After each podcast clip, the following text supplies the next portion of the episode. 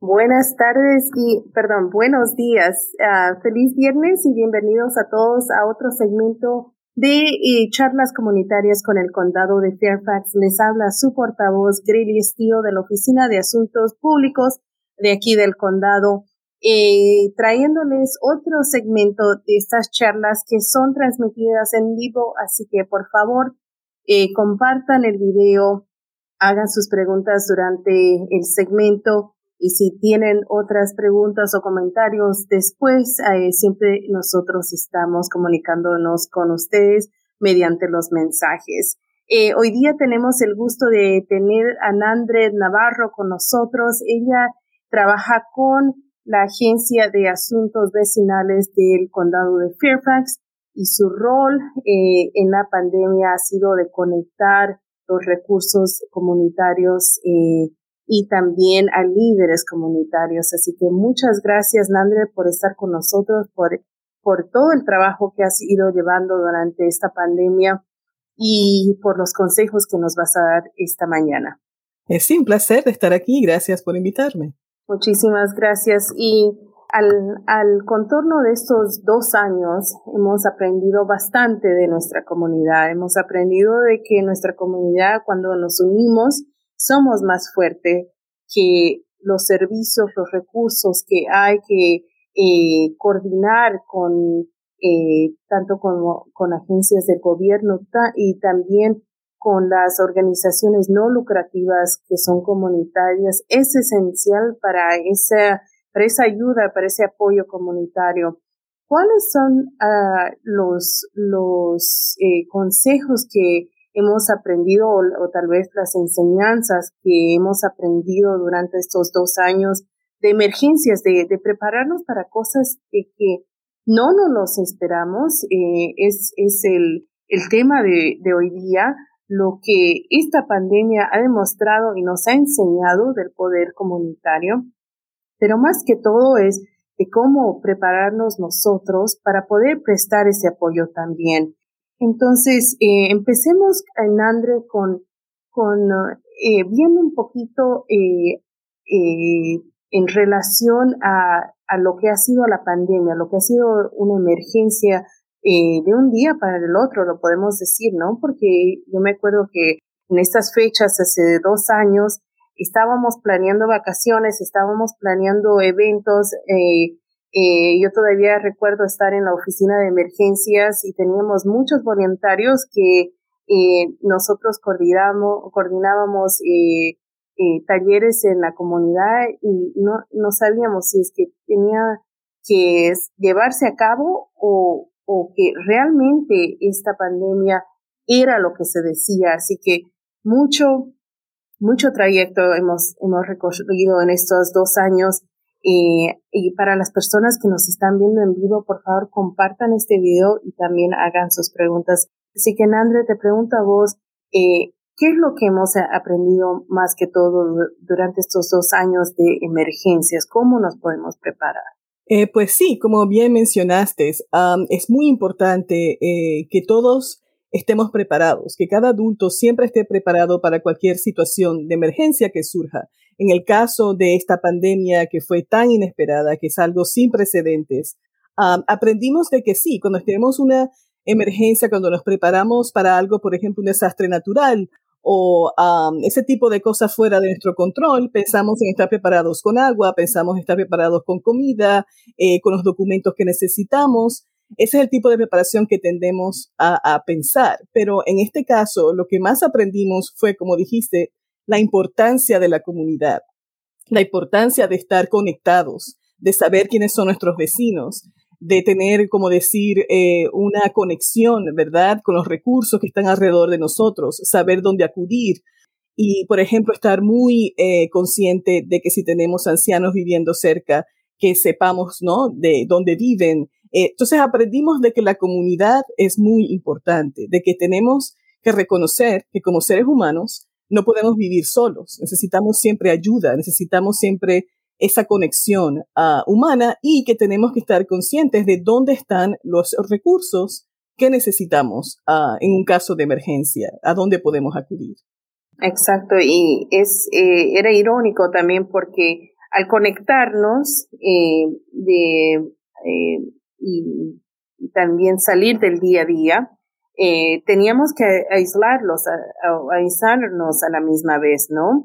Entonces, ¿cuáles han sido algunas anécdotas que la comunidad te ha contado, que has visto, que causó el aislamiento, ya sea porque una persona fue contagiada o fue expuesta al virus, entonces había esa necesidad de también aislarnos y, y, especialmente para nuestra cultura era muy difícil el, el no ver a nuestros niños, el, el, tal vez tener que acudir a uno de esos eh, hoteles que eh, se, se tuvieron que implementar para que la persona eh, no ponga riesgos a otros. Eh, sí, estar aislado fue algo obviamente único, que como dije no tenía precedentes antes.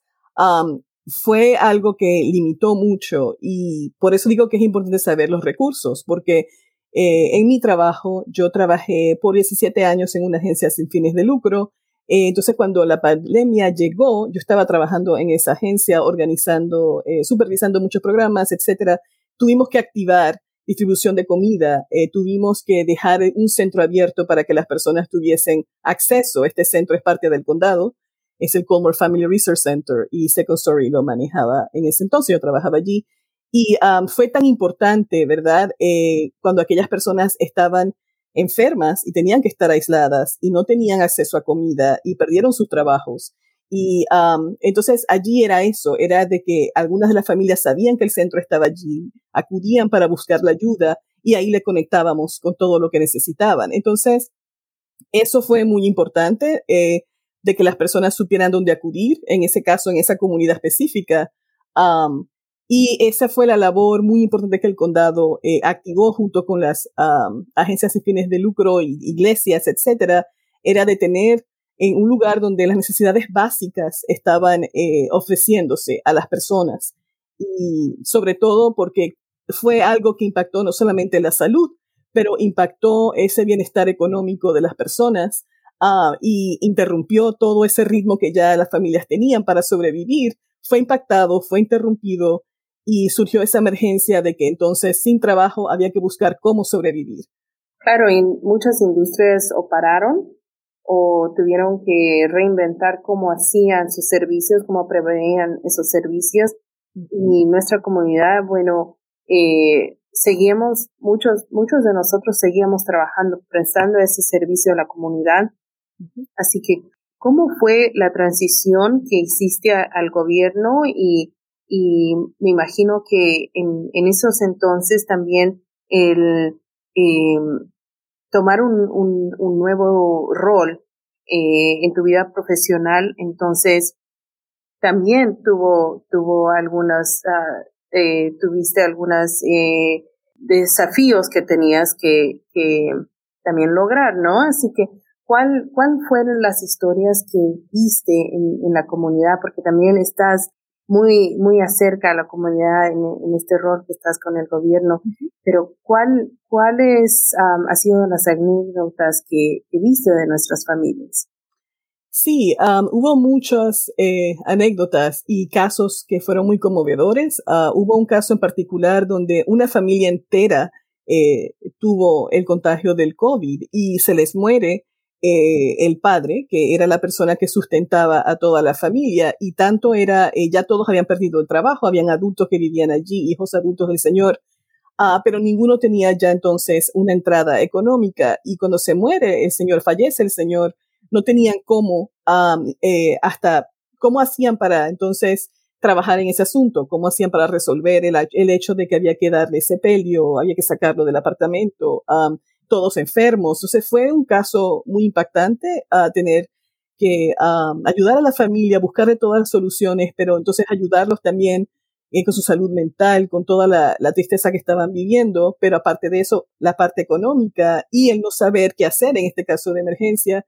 El condado en aquel entonces aprobó darle fondos que estaban usándose para esas agencias y fines de lucro, para comida, se usaron también para ayudarles a ellos se aprobó para que ellos tuviesen esa ayuda. entonces hubo muchos casos que fueron demasiado traumatizantes, pero lo que más daba tristeza eran esas personas que estaban aisladas, ¿verdad? Y cuando se les llevaba todo el sustento a sus hogares y, ellos apreciaban tanto la ayuda. a veces lloraban, eh, no hallaban cómo hacer para dar las gracias porque todo era como a la distancia, se le dejaba. Y entonces fue muy conmovedor ver eso. Fue algo que realmente impactó de, de, muchas maneras, como digo, no solamente económico, pero a nivel espiritual, a nivel mental, todo el estrés que se, que se vivió y que aún hay familias que lo, que lo están viviendo. Entonces eso ocurrió. luego yo eh, se me ofreció, yo estuve participando en esa agencia sin fines de lucro. El condado activó comités para poder ayudar y coordinar. Entonces yo era parte de esos comités.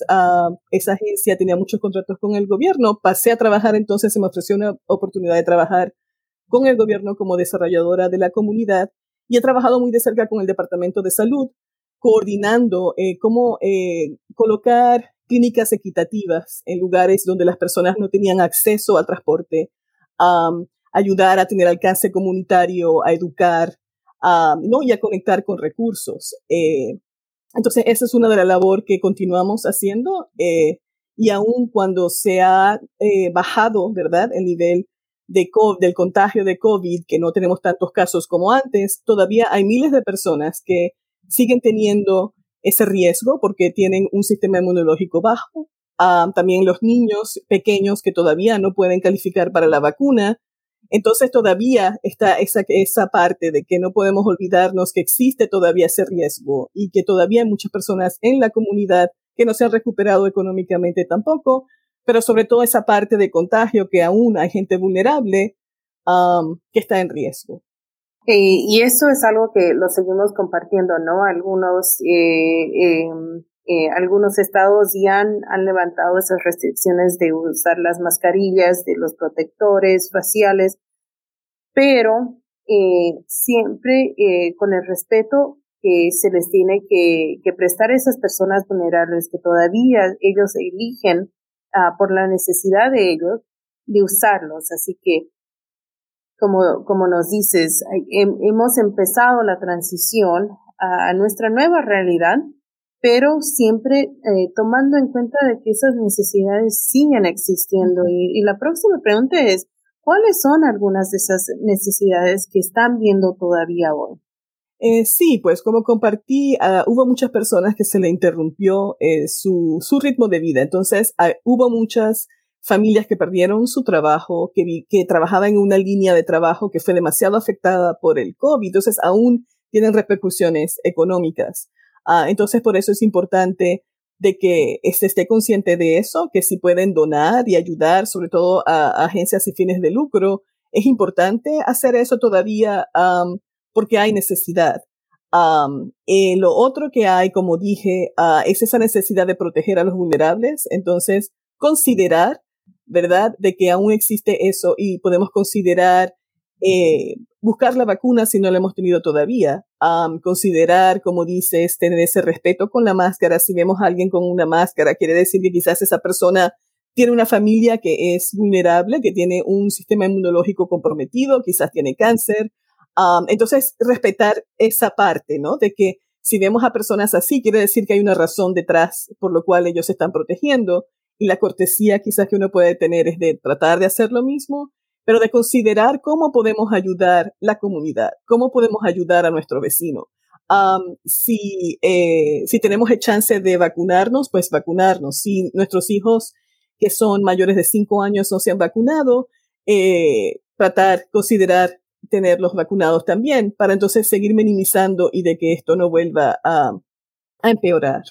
Exacto, porque la pandemia todavía no se ha terminado. Y eh, eso continuar, eh, continuar a inculcar y a incentivar a, también a nuestros menores de que no, eh, sí, los casos han bajado, pero todavía hay un montón de gente que todavía está en peligro, ¿no? Entonces, eh, ¿Cuáles han sido las estrategias que han, han tenido que implementar o el condado ha tenido que implementar para poder ayudar a esas personas que tal vez no tienen los recursos para transportes o para llegar a las clínicas o cuál ha sido la, el apoyo de las escuelas también para poder vacunar a nuestros niños. Sí, se ha desarrollado eh, ofrecer vacunas en lugares, como dije anteriormente, equitativos. Entonces, muchas escuelas en el condado de Fairfax ah, participaron en, ahí todavía participan en proveer las vacunas, eh, no solamente para los niños, pero también para los adultos. Y, y también la dosis de refuerzo, que se le llama booster.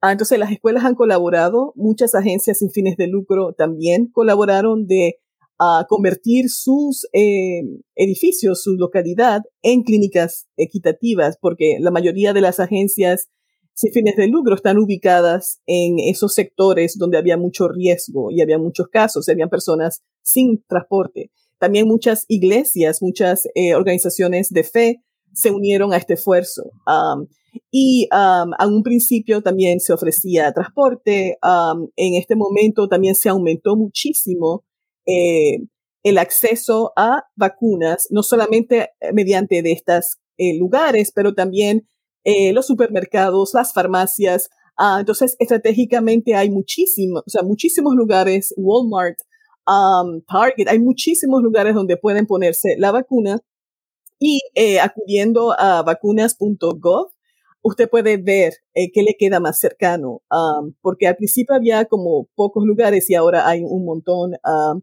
a su disposición donde usted puede eh, ir y entonces considerar vacunarse para poder entonces ayudar a que no retrocedamos, ¿no?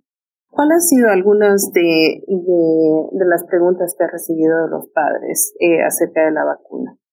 Pues claro, la pregunta siempre al, como padre y querer proteger a nuestros hijos es um, qué tan seguro es. Um, no, eh, mi hijo va a tener algún problema con su crecimiento cómo le va a afectar esto en su futuro. Entonces, hay que entender de que la ciencia eh, ha eh, probado todos estos riesgos y el riesgo eh, mayor es tener, de hecho, el COVID-19. y eso, eso, hace que contrarreste los pequeños problemas que pueden ocurrir como efectos secundarios. pero entonces es una vacuna como cualquier otra que le administramos a nuestros hijos cuando vamos al pediatra que es, ¿no? Que todos estamos de acuerdo uh, para, por ejemplo, la viruela o ese tipo de vacunas que todos estamos de acuerdo que nuestros hijos la tengan, es igual con el COVID. Um, entonces, eh, siempre se les explica a los padres que, ¿no? Que piensen en de que los puede ayudar y los puede proteger y eso es lo más importante. Ahora dime, eh, en torno a los servicios que todavía estamos prestando a nuestra comunidad, ¿cuáles han sido o, cuál, hemos hablado mucho del proceso que se ha implementado, pero cuál es el número de teléfono que pueden las personas llamar si es que todavía eh, tienen necesidades en, casa? Eh, como dijiste, muchos no han podido recuperarse eh, en, lo todo eh, financieramente. Sí, um, pues en la pantalla pueden ver la planificación de servicios coordinados. El número es 703 222-0880.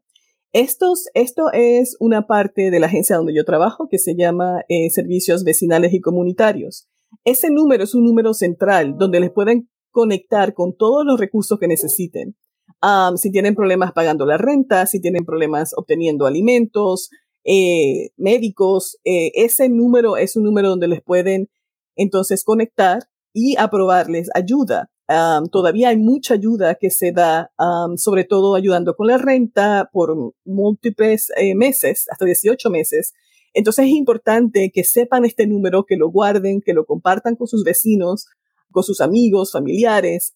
es el número central de obtener esa ayuda en el condado de Fairfax. a un principio había espera porque era una crisis tan grande. Esto ha mejorado muchísimo. Eh, pero es importante llamar, estar preparado, saber que ellos tienen ayuda en su lenguaje. Entonces siempre cuando llame pida ayuda en el lenguaje que usted necesita. Ah, pero es importante que llame a ese número, eh, se le refiere como el 222, uh, 3 veces 2. Entonces es el 703-222-0880. Perfecto. Y, inclusive, eh, inclusive cuando empezó la pandemia, eh, nos, lleva, nos daban eh, los comentarios que sí, la, las esperas eran muy largas que era muy desesperante eh, eh, entrar en el proceso, así que eh, muchas muchas de nuestra comunidad se apoyaban así con, con, con otras con otras ah, familias o con otros ah, conocidos, pero ahora esa necesidad ha bajado, sí existe, pero las esperas son menos ahora.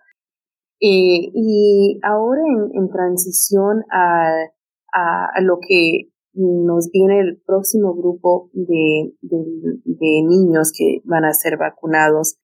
¿Cuáles han sido las preguntas que has, que has escuchado de la comunidad o cuáles han sido los desafíos que han tenido que, que tener también los, las, mamás nuevas, los papás, eh, para que, y eso te lo pregunto, para que empecemos a empoderar a nuestros padres eh, para ya empezar a pensar, eh, ni bien esa vacuna esté disponible, qué es lo que podemos hacer como padres, uno, y cuáles son los recursos para poder eh, recibir esa vacuna más rápido. Pues siempre es informándose. lo más importante es siempre obtener toda la información que usted necesita para entonces usted poder decidir lo mejor para su familia. el Departamento de Salud del Condado de Fairfax siempre mantiene diferentes eh, formas de informar a la comunidad. Eh, Grelia, tú haces un trabajo fantástico eh, informando a la comunidad, pero lo más importante es siempre entender de que tenemos que proteger a nuestra familia y obviamente ver cuál es la ciencia que está detrás de estas vacunas. y que si es aprobado es porque ya se han hecho muchos estudios y todavía no se ha aprobado la, vacuna para bebés hasta los cinco años. Y es precisamente por lo mismo, porque están haciendo estudios, están probando, y hasta que ellos no sepan que está lo suficientemente seguro, no lo van a aprobar.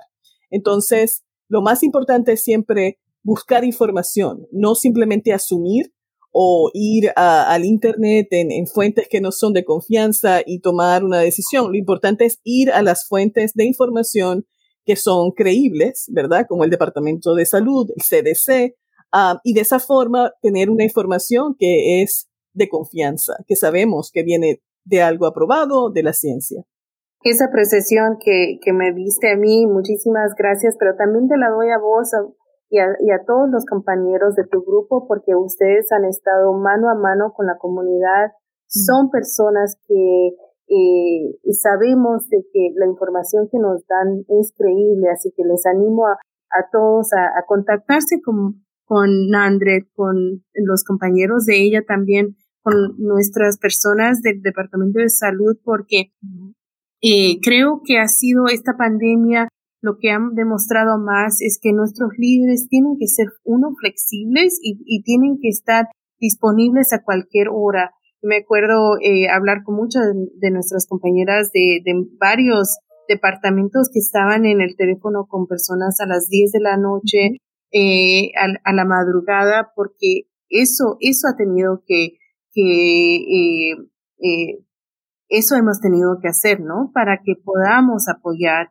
para que podamos combatir también a la pandemia, porque más que todo ha sido eh, un, un, un desafío mental, un desafío eh, que, bueno, eh, ha impactado a toda área de nuestra comunidad. Así que, Nandre, a ti también te, te agradezco por todo el esfuerzo, por, eh, por siempre estar con la comunidad y por siempre estar disponible para hacer diferentes segmentos de información, para estar presente en reuniones comunitarias también, porque la verdad que eh, la relación que, que, creemos en la comunidad, eso es lo que vale. Ah, esas son las, las fuentes eh, creíbles que, que nos dices, ¿no? Eh, y, y también tenemos un apego muy emocional al trabajo que hacemos. Así que muchísimas gracias a ti y eh, dinos eh, como, como para cerrar el segmento, eh, ¿Qué has aprendido como profesional y como madre, como parte de la comunidad, como eh, también como familia, ¿no? Eh, durante estos dos años y, sigue, ¿no? la pandemia sigue, así que seguimos aprendiendo. Pero ¿cuáles han sido tus, tus momentos más impactantes? Sí, gracias, Claudia, por todas tus palabras. pero realmente lo que más me ha enseñado esta pandemia es de que tenemos, de que tenemos que seguir enfocados y tenemos que seguir con mucha esperanza de que todo se va a mejorar. Pero lo más importante es que dentro de nosotros tengamos esa fortaleza y que siempre busquemos estar, buscar como estar positivos y todos los días decidir que estamos positivos y sonreírle a la vida. Entonces, eso es lo más importante y también agradecer y siempre estar consciente, como dije en un principio, de la importancia de la comunidad y de la importancia de estar todos conectados, de que todo lo que hacemos afectan a otros y viceversa. Entonces, eh, lo que me ha enseñado esta eh, pandemia es eso, es tener mucha esperanza, de estar siempre pensando en decidir estar positiva cada día que despierto, para mis hijos, para mí, para mi comunidad, para mi trabajo. Entonces eso, buscar el positivismo, tener esperanza y seguir siempre conectados para entonces poder ayudarnos unos a los otros. Exacto. Y también eh, las nuevas plataformas que se han creado, especialmente aquí en el condado, ¿no? Para continuar la información, para que la información llegue más, más cerca a nuestras personas, como las redes eh, sociales que implementamos en nuestro propio idioma, eh, también eh, cómo registrarse para estas alertas, cómo eh, eh, llamar estos números de coordinación para tal vez no, no necesiten servicios o tal vez no crean que los neces o lo, la, su necesidad llega a, un, a proveer un servicio, pero para hacer la pregunta, para informarse, para estar siempre con la información correcta. Así que Muchísimas gracias, Nandre, por estar con nosotros y para todas las personas que nos están viendo en vivo, muchísimas gracias por sintonizar. Eh, por favor, no olvide compartir el video y nos vemos en una próxima eh, ocasión. Muchísimas gracias. Chao, chao. Gracias.